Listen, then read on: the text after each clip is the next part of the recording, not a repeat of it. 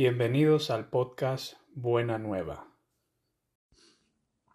En este episodio hablaremos sobre la Iglesia de Cristo.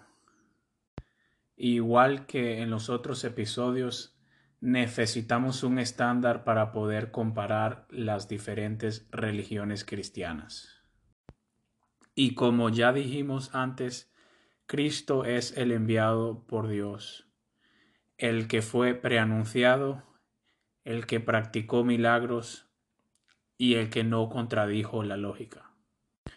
Por eso, el estándar para distinguir a las diferentes religiones cristianas es el siguiente.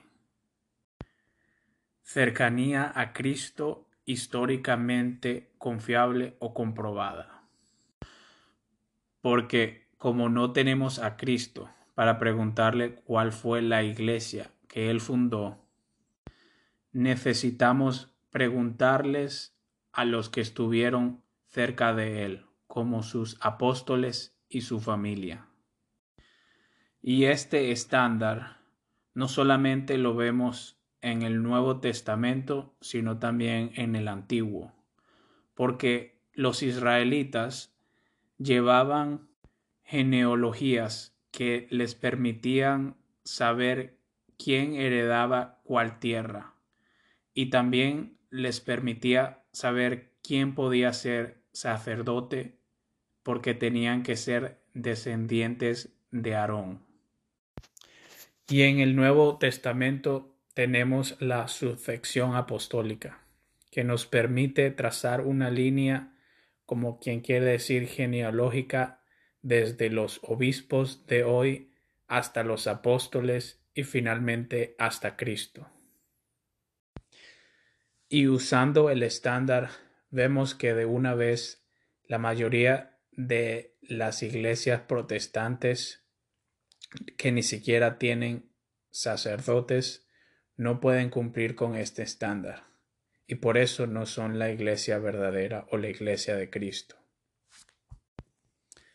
Al contrario, vemos que la iglesia ortodoxa sí tiene sacerdotes y obispos que fueron ordenados por los apóstoles. Y para poder distinguir entre la Iglesia ortodoxa y la Iglesia católica, necesitamos el estándar que el mismo Cristo nos dio cuando dijo que sólo por el amor sabrás quiénes son mis discípulos. Pero Cristo también dijo que el amor más grande que puede tener uno es dar la vida por sus amigos. Y él dijo esto en referencia a su muerte y a su resurrección, que son el mayor, la mayor prueba de amor.